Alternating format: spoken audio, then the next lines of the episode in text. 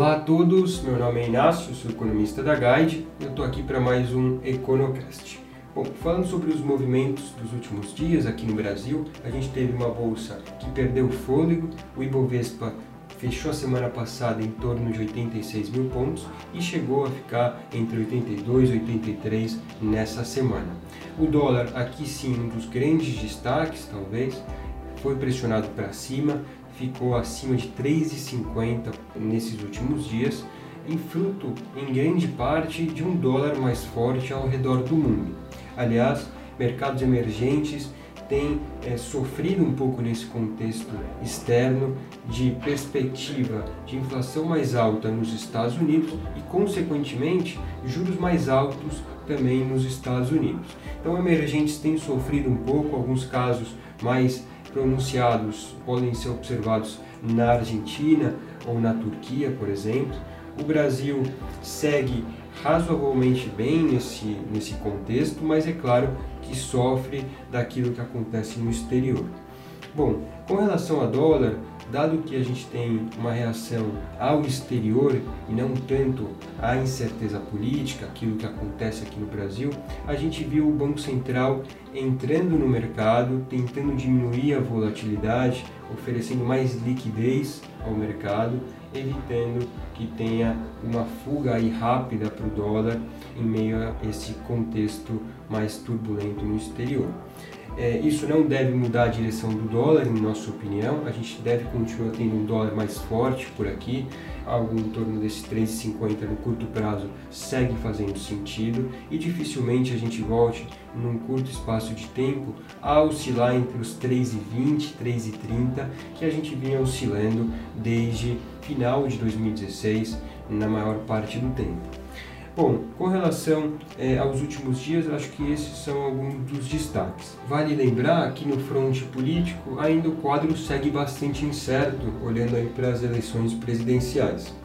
O centro segue bastante fragmentado e a gente tem comentado nos nossos relatórios que espera que isso se mantenha nos próximos 60 dias até o começo de julho, dificilmente a gente tenha um cenário de maior união desses candidatos tidos como de centro. E isso, é claro, vai se refletir em um mercado ainda receoso em relação às eleições sem um candidato mais centrista, mais nitidamente reconhecido em favor das reformas. Então, por enquanto, as pesquisas recentes seguem apontando o Bolsonaro ainda firme em primeiro lugar no cenário sem Lula e o Joaquim Barbosa, que ainda não se pronunciou se será ou não candidato, segue mostrando força para crescer nas pesquisas que vêm pela frente. Então, em relação à política, pouca novidade nesses últimos dias. O mercado, isso sim, segue um pouco apreensivo e com esses pontos de interrogação. Bom, em relação ao exterior, a gente teve uma reunião de política monetária do Banco Central americano, os juros permaneceram estáveis, em linha com o esperado. Os juros hoje estão entre 1,50% e 1,75% ao ano e devem continuar a subir na nossa visão, mas por enquanto tudo se manteve.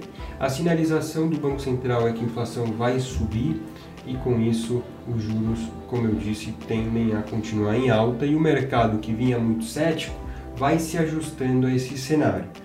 Para frente, nas próximos, nos próximos dias, na próxima semana, aqui a gente tem um claro destaque que vai ser na quinta-feira, dia 10 de maio, quando sai o IPCA de abril.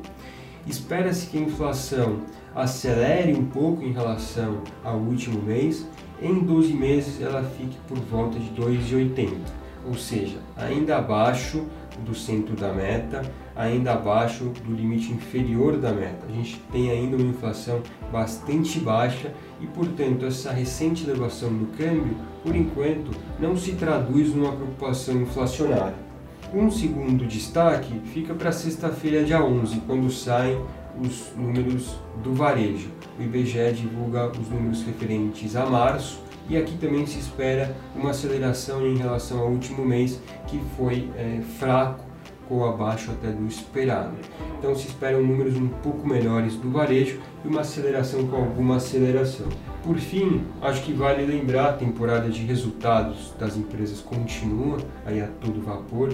Os últimos dias têm sido recheados de novos balanços e isso continuará. Então, vale acompanhar os nossos relatórios, o Guide Empresas que aborda aí o cenário das empresas, os seus balanços, assim como os demais relatórios que a gente vem comentando sobre mercados e economia aqui e no exterior.